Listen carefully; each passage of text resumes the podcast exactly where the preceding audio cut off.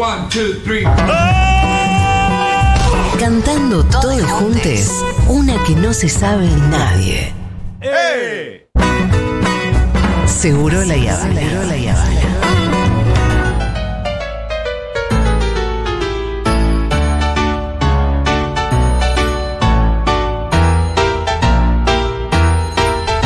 Bueno, muy bien. Es el momento de la columna de Aldana Contreras, a quien saludamos con un cálido abrazo. de Oli, amor. gracias. Vale decirle a Aldana, te quiero mucho, aprendí muchísimo en tu columna, me encanta, no me la pierdo jamás. Gracias, Juli, me vas a llorar. Porque no, ha recibido hateo, para mí es como, No, no, es como. ¿Qué? Ahí te das cuenta que la gente es vil.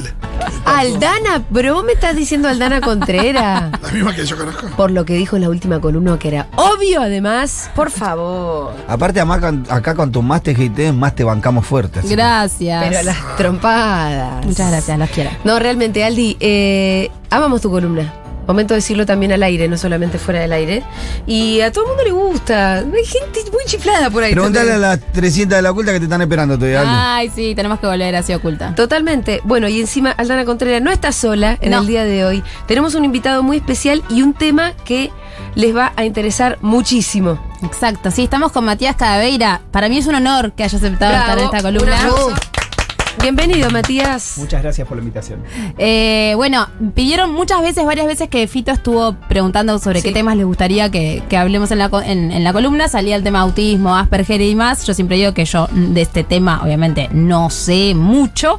Entonces, me gusta llamar a la gente que sabe. Para mí, Mati es de las personas que más saben, al menos en el país.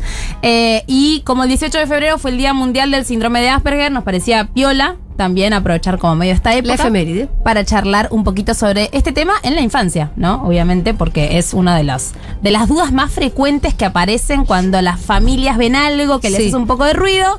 Enseguida aparece la duda. ¿Será autismo? ¿Será Asperger? Sí. ¿Será TEA? Y como hay mucha desinformación al respecto, nada, yo te quiero escuchar, Mati. Bien, Mati, bienvenido. Muchas gracias. Bueno, te cuento un poquito. Primero, Sí. claro que el autismo no es solamente infantil, eh, sino que el autismo es una condición que empieza desde el nacimiento, o sea, antes del nacimiento y dura toda la vida. Eh, cuando hablamos de autismo hablamos de una condición neurobiológica, o sea que creo que esto responde a alguna de las preguntas que estuvimos pensando con Aldi, que no hay una madre o un padre al cual culpabilizar Que hicieron algo mal. Ahí Esto, va. su- esto Re. sucede. mucho y sigue sucediendo y ¿Es, creo es que congénito, está bien decirlo así? podríamos decir porque es antes Sí. del nacimiento, pero la teoría sería más genética o neurobiológica. Claro, claro. No se habla de una única causa, sino de una multicausalidad y hablamos de un desarrollo cerebral distinto, de un neurodesarrollo, que significa este eh, cerebro en desarrollo, que empieza a recibir distintos los estímulos provenientes del medio y a, a tener respuestas protosociales o sociales diferentes. Antes del año de vida podríamos pensar en escaso contacto visual. El contacto visual Sí. inusual podría llegar a ser como un, un síntoma Un pequeño bien, indicador. bien indicador de antes Sí. de los 2, 3 años de vida. También la falta de respuesta de los bebés ante una madre o un papá que les tira los brazos para, Ajá. para alzarlo. O podríamos pensar también en las respuestas, algunos juegos como el ¿Dónde Sí, está? Claro, el famoso picaboo. Ahí va, el picabú o el cucutrás Ajá. en gallego. Eh, después del año de vida podríamos pensar en la falta de señalamiento, Mm. en la falta de balbuceo comunicativo, en berrinches que no son muy claros, o sea, estas conductas que son disruptivas, que también pueden llevar a la autolesión o a la agresión a otros. No hablan de personas violentas o agresivas, sino que hablan de conductas sociales y comunicativas. Sí. O sea, el tema es que es el llanto es comunicativo, una agresión puede ser comunicativa. No hablamos de signos madurativos propios del desarrollo motor, por ejemplo. Sí, tal vez en motricidad fina o en coordinación motora específica para algunos deportes, pero por lo general las personas con autismo al año de vida están caminando. Claro. Y no es para- ahí donde se manifiesta el tema. Claro, sino más en cuestiones más sociales específicas como las que mencioné. Y en relación al Asperger, que fue el Día Mundial del Asperger y Nacional también, las personas con autismo eh, pueden llegar a tener eh, dificultades en el contacto visual, en la falta de lenguaje, pero las personas con Asperger tienen que sí o sí tener lenguaje Sí. desarrollado, salvo tener dificultades en lo que es más pragmática del lenguaje, chistes, metáforas, Claro, más, li- más claro, el tema de la- de- de- de- que, que es habitual en las niñas, pasa bastante en las niñas, pero eh, por ahí que en las niñas con Asperger es como si durara más o, o se mantuviera. Total. Me parece que nos va, nos va a disparar a distintos temas también el planteo este, porque por ejemplo estoy pensando en eh, cómo debería empezar a manifestarse el habla, porque hay mucha confusión, la gente, hay un momento donde se empieza a poner como más ansiosa de que su niña hable Sí. y a los tres años todavía no habló y la preocupación es total como tal vez que oh, hay otra gente que no. Eh, es algún... Yo también estaría muy Sí. preocupado si a los tres no habla igual. Si no habla nada. Nada, nada, nada. Sí, podría llegar a ser más paciente si es muy comunicativo. Sí. Creo que la comunicación es más importante que el Que la lenguaje. habla en sí. Mm. Eso es muy importante. Si hay una persona que comunica muy bien y que vos te das cuenta que es comunicativo y no desarrolló lenguaje o no, o no esboza frases de dos o tres palabras o más, quizás el problema o la dificultad o la, digamos, como la, la cuestión del desarrollo Sí. e indagar tendría que ser distinta y no ir por el Y lado del Matías, autismo. pero ¿a qué, qué hablamos? cuando, de ¿Qué decimos cuando decimos que hable? O sea, por un lado esto que vos decías, ¿no? Comunicarse, pero después, qué sé yo, si dice mamá, papá y agua y no sé qué, ya, ya consideramos que habla. Sí, pero esas palabras quizás son las primeras, se esperan Sí. a partir del primer año de vida. O sea, Sí. si una persona no habla en frases de dos y tres palabras a los dos años, ya es motivo de consulta. ¿Ah, sí? Es motivo de consulta. Es preocupante decirlo así, pero Sí. si vos te pensás en los que son eh, protocolos de lenguaje mayanquis, que básicamente Sí. toda Latinoamérica y el mundo se basan en eso, ahora están pidiendo adelantar los controles de desarrollo de los dos años al año. Que igual, digo, motivo de consulta no quiere decir sí o sí asustate, pasa algo No. terrible, sino como esto, ¿no? Como Presta ir atención. a alguien que también, justo estábamos charlando hace un ratito con Mati, esto de que en la consulta pediátrica tradicional, que estás 10 minutos con toda la furia, digo, Sí, sí, sí. quizás habrá excepciones, seguro, ¿no? Pero digo, nada, vas, lo pesan, lo miden, ta, ta, ta, y bueno, quizás de ahí, más que preguntarte, y habla así, dice mamá, papá, listo, anotan eso, chau. Y si hay algo ahí que te está haciendo ruido, quizás, bueno, ir esto, a un pediatra del desarrollo, una consulta más específica para ver que esté todo ok, o si hay algo para hacer, ¿o no? Definitivamente, por eso creo que ahora está la especialidad de pediatría del desarrollo, Sí. porque justamente los problemas con los que nos encontramos no tienen que ver con los chicos, ni estamos pensando, o sea, sí, con el término filosófico de lo que es el problema, si querés pensarlo el autismo como algo complejo, pero no lo pensamos desde ese lugar, sino entendiendo el estrés familiar frente a un montón de años de consultas y desorientación. Porque en el autismo particularmente, Sí. el diagnóstico se puede conseguir, mejor dicho, el motivo de consulta se hacen bien, bien, bien temprano, pero se da cuenta que el diagnóstico se consigue tres o cuatro años después de las, de las primeras preocupaciones de los padres. Entonces, ese es el sistema de salud actual, público, privado, no importa, que por lo general arriban al diagnóstico cuatro años después. Claro. Imagino el tiempo perdido ahí, porque la posibilidad de tener un diagnóstico, entender más o menos por dónde va la cosa, eh, es muy fa- favorable para acompañar. Porque, digo, sobre todo si uno, uno está muy seteado de, de- de lo que es lo habitual. Lo que ves, hab- digo, cómo está seteado hoy la, la sociedad con, con ciertos parámetros y claramente una persona con, con algún tipo de, autismo eh, se sale de esos parámetros eh, y, y si no, y si no entendés por dónde va la cosa o, cómo, o tratar de, por lo menos, no sé, entender y respetar ese, ese otro, eh, ese, ese otro paradigma, imagino que va a ser muy difícil esto de, de- llegar a un, a un diagnóstico años después de ser complicado para, sobre todo en esos primeros Sobre años tan todo cuando te dicen que te quedas tranquila, no pasa Mm. nada, sos vos, lo vas a enfermar, estás muy ansiosa. Y también con ese padre, vos también hablaste a los siete años, no te preocupes. O sea, Mm. siempre hay un montón de cosas que justifican, pero ahí por lo general las madres son las que no se quedan tranquilas. Sí. Y después se sienten peor, ¿no? Porque yo sabía. Sí, ese es, ese es un clásico. Yo sabía, y mucho el rebote. Bueno, eh, ya saben que yo trabajo en mi, en mi espacio en Lazo Natal con mi hermana, que durante muchos años trabajó en el Tobar García, eh, un hospital especializado, digamos, en, en niños y en salud mental infantil. Eh, y- Pero no en autismo. No en autismo, no. Pero O sí, pero no desde un lugar más amplio, sino como muy circunscripto bajo una nueva, bajo una, un único paradigma. Bueno, y lo que pasaba mucho cuando llegaban quizás a los 5, a los 6 años era, sí, yo le pregunté al pediatra a los 2, a los Sí. 3, a los 4, y me dijeron que no, que no pasaba nada. Hay mucho rebote, mucho como, bueno, no, no pasa nada, volví a tu casa tranquila. Sí. Y depende con cuántos medios cuentes o con cuánta información cuentes, bueno, ese quédate tranquila muchas veces es, bueno, ok, me quedo en mi casa un año más hasta que recién ahí vuelvo a consultar y quizás me dicen lo mismo. Entonces acá también la importancia de, eh, me parece que es algo que vos siempre decís, como escuchar mucho lo que a la familia le hace ruido, ¿no? Más allá de lo que uno desde afuera puede ver como profesional, digo, vos quizás ves y decís, no, acá no, no hay nada que se salga, pero si a la familia hay algo que le hace ruido, es como que hay que hacerle lugar también a eso. ni tampoco hay que esperar tal vez el diagnóstico fin- final como para poder dar apoyos que mejoren la calidad de vida de un niño. Sí, porque aparte, eh, tampoco es que en una consulta con el pediatra aparece todos estos síntomas que uno Sí. dice, todos estos indicadores, aparecen en el día a día de una casa, pero eh, Manu ni a palos es el mismo cuando lo llevamos al. No, de hecho, se- por llora, edad no se quiere, loco, Se pone muy sí. tímido, se queda quieto, eh, un montón de cosas donde no- es difícil que, que el pediatra saque tantas conclusiones respecto de la cosa más del comportamiento. Es re fácil, perdón. Sí. Sí, Hay sí. 20 preguntitas Ah, sí. que si todos los pediatras La- lo saben hacer, que no tardás más de 15 minutos, vos sabés que si esas preguntas, el resultado da positivo, llevas a un paso 2 de esta escalera del diagnóstico, de un, proceso diagnóstico. Por eso hay una ley que obliga a que todos los pediatras puedan hacer estas mismas preguntas cada tres meses. A Mirá, no sabía. ¿Y qué tipo de preguntas hay? ¿Cómo? ¿Como un tamizaje? Si su hijo señala, Claro. Si Sí. eh, se sube mm, a lugares a, a lugares altos, si juega con otros, si busca un compañero, si hay una no importa que sea verbal, pero si hay una respuesta comunicativa que vos me estás comprendiendo, si te acercan objetos, si te comparte. Mm, claro, claro. Sí, son cosas que no te suelen Bueno, hacer, no te suelen preguntar. del- Che, y. Mati, pasa que yo, por ejemplo, conozco un caso, por ahí después era nada que ver, otra cosa, pero de, de un nene que venía creciendo, el desarrollo venía totalmente normal, eh, y en un momento dado, como 3, 4 años, dejó de hablar, se replegó y, y era autismo. Eh, es más común que pérdida de habilidades Sí. ocurran a los 18, 24 meses. Bueno, por ahí no te, estoy, te lo estoy diciendo mal, pero quiero decir, eh, llegó a Sí, hablar pasa. y después dejó de hacerlo y terminó totalmente, bueno, ahora nos, nos puedes contar un poco más de qué, se, con, qué le pasa a esa cabecita, ¿no? Pero, pero bueno, eh, terminó siendo autista y, y es raro para esos papás donde en realidad todo el desarrollo fue normal hasta un punto.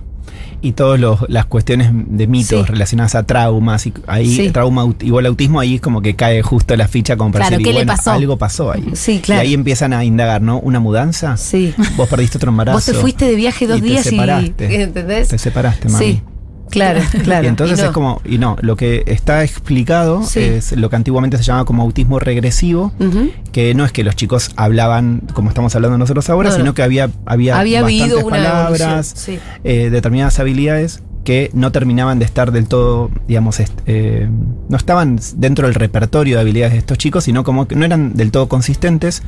Y hay algo que se llama a nivel cerebral las podas neurológicas, Mm. que cada tanto en el desarrollo hay podas neurológicas, pues si no estaríamos invadidos de neuronas, y cuando determinadas habilidades no están del todo, digamos, bien consistentes en el Sí, repertorio, Asentadas. claro, pf, En Intensamente, aporto un dato Sí. en la peli Intensamente. Muy está- científico. se- es muy científico esto para mis haters. No, eh, está esto que se ve claramente en el momento de la poda. Me, me Sí, parece que Sí, hay que momentos hay que recuerdos borrar. y Hay queda, cosas que hay y que queda ir el ciclo de publicitario queda. Claro, Ahí está. Sí. es verdad. Y además no, no son chicos, o bueno, digo chicos, estamos hablando justo Sí, sí. con Aldo al lado, pero no son niños que, que no quieran socializar, sino que justamente el autismo tiene que ver con dificultades en entender códigos sociales. Sí. El lenguaje es un código social, digamos, determinado, ¿no? Entonces, si ya sabemos que personas con autismo tienen mayor fortaleza visual, pueden llegar a ser más hipersensibles a nivel auditivo, visual, táctil, ¿por qué seguimos enseñando como con una única vía que es el, el, digamos una enseñanza más verticalista Sí. y lo que se busca en la educación es el diseño universal de aprendizaje que vos sepas que todos los chicos aprenden de distintas formas entonces que el uno un docente no le tenga que armar un PPI que es el proyecto pedagógico individualizado Claro. a uno o dos o tres alumnos con autismo o con alguna otra discapacidad sino que particularmente tu evaluación y tu forma de enseñar tenga cuatro modalidades diferentes y que cada alumno elija con la que se siente Ajá. más cómodo Ah, ¿y, y eso de dónde salió? y es la nueva forma que varios Sí. educadores y docentes lo están ya capacitando, pero no hay una bajada de línea para que Claro. eso sea a nivel no nacional. es que es una, una reforma educativa idea de la que estamos hablando. La reforma debería ir por, Sí. la próxima que venga Sí, debería va a ir ir por por ahí. ahí. Dúa. Ah, mira.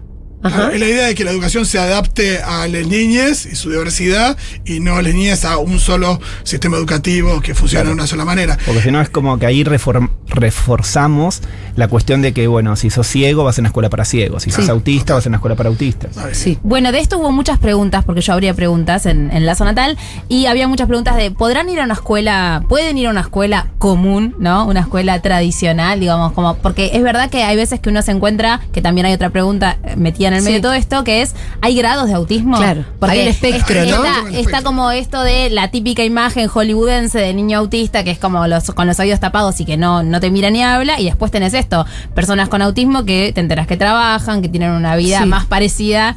Eh, entonces, bueno, también preguntarte un poco sobre eso, sobre la escolarización y sobre los grados.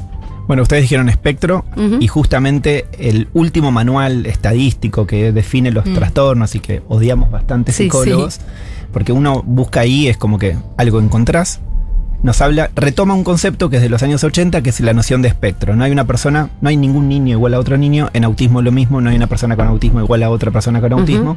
Encontramos ciertos patrones relacionados a la socialización, las conductas e intereses restringidos, absorbentes y las respuestas sensoriales atípicas.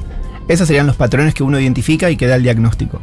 Pero después tenés niveles de apoyos, o sea, dependiendo el grado de autismo, no el grado de autista. Eh, Me gusta diferenciar Mm, eso, ¿no? sí. Porque antes se hablaba de autista severo, Claro. autista de alto funcionamiento, autista de bajo funcionamiento, Qué- hipercapacitista y Claro, horrible. claro.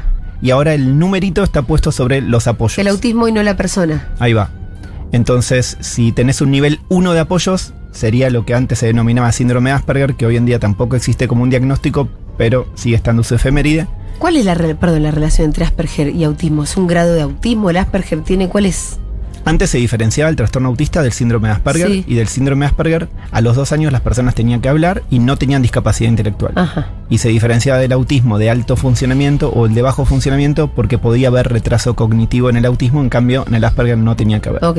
Como se dieron cuenta que había Muchas ínfimas cosas comunes, ¿no? Claro, También. Y, y diferencias muy pocas. Sí. Dijeron, chicos, el trastorno autista es un espectro muy amplio. Y el Asperger está dentro del espectro del autismo. Ah, mira. ¿Lo expliqué bien o ya sabía? Se ve que no, no. Yo pensé que eran cosas distintas. Es que todo el mundo lo piensa porque hasta el 2013 Ah, perfecto. se Y, diferenciaba. y ahora además te voy a decir una cosa con humor, ojalá me lo puedas entender.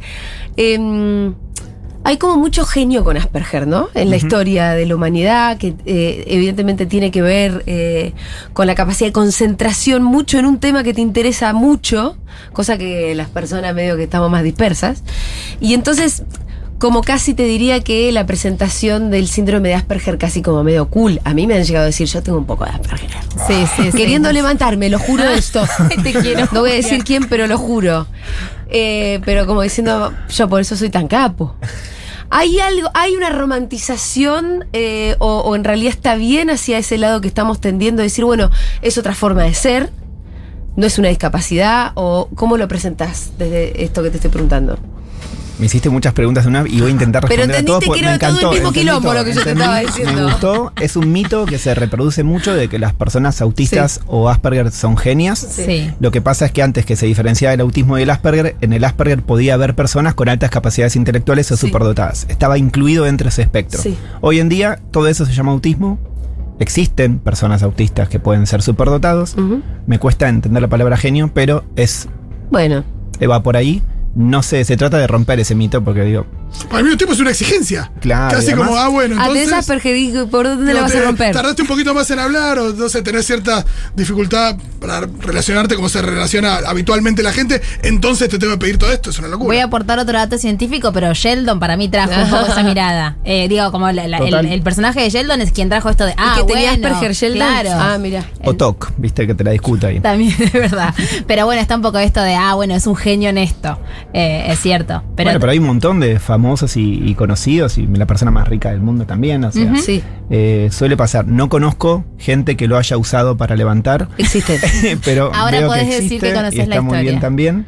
Eh, creo que eh, se me lleva a pensar esto de, bueno, todos tenemos un poquito de autistas, ¿viste? Eso es como, hay Sí, que dejar de que decirlo, hay que dejar de decirlo. Bueno, Al mismo tiempo debe haber mucha gente que, que está en el espectro y, Y no que, no, y que no lo sabe o no lo tiene diagnosticado. También quizás surge de ahí también. Eh, pero también imagino que debe ser como todo, ¿no? Ahí sos re bipolar. Hay una cosa ahí de, de tener un diagnóstico así porque notaste dos boludeces. Sí, sí. Total. Sí, también me me pa- quedó lo de la escuela, Sí. perdón. Sí. Eh, por ley hay una resolución que se llama Resolución 311, fue del año 2016 y hace que cualquier grado de autismo que tenga tu hijo, vos como familia tengas derecho a elegir la escuela para tu hijo y que tu hijo termine el secundario normal o común. Ujú. Eh, normal, horrible también, secundario común. Lo pueda terminar por ley. Entiendo también que no todas las escuelas comunes son para todas las personas y si hay una cuestión específica y yo veo que hay una escuela Sí. mejor para tu hijo, Te lo voy a decir independientemente de que sea escuela especial. Y o- volviendo al tema del espectro o de los como- grados, tal vez hay algunos que son, mm, qué sé yo, mucho más difícil que se adapte a la escuela. O capaz que requiera acompañante en el aula, ¿no? Sí, una, una seño integradora. Eh, ahí Claro. siempre Que es ahí también las obras la sociales escuela. entiendo que, perdón, las prepagas entiendo que también ahí eh, tiene una obligación respecto de la maestra integradora y demás, ¿no? Sí, lo tiene que cubrir. Eh, siempre es preferible que Al esté igual en que la los escuela común. Yo apunto que sí, porque me parece que la inclusión real tiene que ver Sí. con que todos podamos estar incluidos en ámbitos que, que estamos todos, ¿no? Pero no siempre todas las personas pueden ir a la escuela y no siempre las escuelas están capacitadas para acompañar a cualquier niño. Sí. Entiendo que es más complejo la condición del autismo cuando se asocia a otras condiciones complejas. Eso se llama comorbilidad y existe. En niños puede haber retraso cognitivo o discapacidad intelectual, puede haber epilepsia y autismo. También Sí. puede haber otra... ¿Por qué otra vienen de la mano? eh, mira, el ¿Por la cuestión 18%... neurológica también? O sea, no. Claro, Ah. hay síndromes genéticos asociados. Sí, El claro. 18% de las personas con autismo Sí. se sabe la causa porque primero apareció un síndrome genético o apareció eh, niños prematuros, que no hubo seguimiento Ajá. y que después te das cuenta que tienen autismo. Entonces, el 18% se podría definir la causa y el otro 82% no hay una causa única determinada. En relación a la inclusión hubo mucha pregunta que a mí me pareció muy piola de pensar, me, me llegó mucho como, mi hijo o hija tiene un compañero o compañera, ¿no? Con, con autismo, como, ¿qué le digo? ¿Cómo le explico? Como, y hay mucho de esto también, porque para los niños y las niñas que quizás no, no están acostumbrados a, a- a tratar con, con- con personas con autismo, hay un poco como de la pregunta de, ¿qué le pasa que no habla? ¿Qué? Y, y nada, pienso, como familia, como mamá padre, como, ¿cómo abordas ese tema? Digo, incluso... sin- llamando a la madre de niño con autismo y pidiéndole, a la escuela que tengan orientaciones a los alumnos, ¿no? Porque evitamos muchas situaciones de bullying Mm, después, sí. eh, pudiendo comprender las necesidades de los demás. Sí, porque también culturalmente hay una cosa de yo quiero que mi nene aprenda, ¿no? Y la idea de que pueda haber otro nene en la clase que, de alguna manera, de nuevo, es una fantasía de los Son- padres, sí, son delirios. eh, atente contra el normal desarrollo del aprendizaje de mi nene, como aparte, como si no fuera aprendizaje. Eh, la diversidad, digo, ¿no? Claro. Pero, pero que atente, como digo, yo, nada, mi sobrino tiene Asperger y mi hermana ha escuchado alguna, alguna madre, eh, si querés, quejándose, Sí. porque es como, hay, los atrasa, como entre comillas. El maestro mismo, el maestro mismo muchas veces puede decir no, es- no quiero estos alumnos porque me demora la adquisición de los. O sea, esto no solamente, digo para no atacar a los padres, que siempre son los que, la digamos, fajamos siempre a los padres. Hay Toda- que toda la culpa a los padres. Eh, los maestros también, los directores también. Hay escuelas que no son inclusivas y esta ley, esta resolución que acabo de mencionar, no se cumple en la mayoría. También Así tener en cuenta, perdón, lo de las escuelas. eh, ¿Qué escuela? Hay escuelas que, que se ponen más las pilas y se adaptan más. Y hay escuelas que te dicen, ah, acá el pibe tiene que hacer igual a todos. Y también a la hora de, digo, si uno puede elegir, y entiendo que por ley también puedes elegir, es buscar. Sí, pero después hay otro estudio que muestra que hay un promedio de 42, 38 o 42 escuelas que los padres consultan hasta poder conseguir la vacante No. en una escuela de educación común. Oh, Las escuelas públicas tienen esa obligación, pero no hay vacante Sí, en las claro, escuelas claro, públicas. claro. Si no hay vacante para jardín. Sí, No. sí, sí. Eh, ¿Hay algunos mensajitos, sí, Rolito? hay muchísimos ¿Hay leer? mensajes. Eh, Porque no estoy pudiendo entrar. A ver. Manuela Abel les dice, les hago una consulta, el otro día escuché a una psicóloga decir que es muy probable que eh, la gente con autismo sea porque fueron niños no deseados. Uf, me pareció una atrocidad, pero no tenía elemento para refutárselo. ¿Cómo se hace? Me dio mucha impotencia. Es que es tan refutable que no. Ya ¿por no se hace más esa pregunta. Todos los psicólogos y psicólogas no podés hacer esa pregunta en una historia. Cuando tomás una historia del desarrollo, no, es lo mismo que si preguntás si los padres están ¿Fue juntos deseado o no deseado? No, no, es terrible. Ya están está. separados. Preguntale si están juntos en todo caso. Eh, la, la pregunta que no se hace más es la de si, si fue deseado. Claro. ¿Qué pregunta es Ya esa? está. Es muy raro. No sabía que existía. Sí, sí, sí. Porque en realidad yo entiendo Yo la que. he hecho. pero- en algún momento debo sí, confesar en mis años Pero de la realmente carrera. vez que está bueno pensaste que saber- eso podía Es que, de- a ver, definir algo. No quiero bardear el psicoanálisis, me lo prometí. Ah. Pero el psicoanálisis y el deseo están sumamente engarzados. Sí, claro, claro. Entonces, y no tiene que ver por bardear el psicoanálisis, sino por bardear a cualquier escuela terapéutica Claro, que claro. sea circunscripta, que sea un corset y que Sí. te cases a una mirada única en vez de, cuando hablamos de diversidad tenemos que ser, justamente cuando hablamos de diagnóstico de autismo, tenemos que pensar en una versión interdisciplinaria, no podemos digamos, disponer de una educa de un diagnóstico por un- una única mirada que mira a ese niño. Además, si te interesa, digo, cómo fue la previa a la llegada de ese embarazo, hay otras maneras de preguntarlo. Digo, no sé, ¿cómo fue la llegada de este embarazo, de esta gestación a tu vida? ¿Cómo? Que no tienen que ver con. ¿Lo deseaste? Porque además, ponerle que no, que te enteraste y fue un bajón en ese momento. ¿Qué, qué- o sea, ¿qué, ¿con qué cargas deseaste ahí? después. Claro, lo aceptaste después. qué Eh, sería yo, no mi sé. caso. Eh, mi mamá lloró muchísimo cuando se enteró que estaba embarazada de mí. Y Yo me quiere mucho mi mamá el día de requiere. hoy. y Eso no, no fue, no creo que haya sido determinante para Es nada. una pregunta de mierda. Eh, Manuela Vélez dice, les hago una consulta. El otro día escuché, ah, esta la acabas No, de sí, leer no, vos. sí. De todo, bueno, a Ana Luz le mandamos un beso grande que nos cuenta toda la historia de su primo, que fue muy difícil, que tiene, tiene trastornos del lenguaje, además de tener autismo. Y dice que el camino de la escolaridad fue muy duro. Pero bueno, agradece que eh, hablemos de estas cosas. Hay una forma correcta de expresarse. Entiendo que no es lo más importante, pero no sé, uno escucha bastante eh, a los yankees referirse a alguien está en el espectro. No sé si es como una forma hiper correcta o está bien. eh, pero bueno, una persona con autismo, autista, no sé. eh, Hay personas con autismo que les gusta que le digan autistas y me parece que, Y que no hay nada, un- no hay nada. algo Y, ofensivo ahí. Claro, siempre y cuando vos no lo uses como insulto. Claro. Persona con autismo antepone el término persona y te lleva a la Convención Internacional de Derechos para Sí. Personas con Discapacidad. Es medio lamentable que tengas que decirle persona para acordarte que es una persona, pero apunta a eso. Y autista no insulto justamente es porque los políticos lo usan cada dos por tres. claro. Ángela dice, ¿cuándo suben esto a Spotify? Hoy, Ángela querida, dentro de un ratito.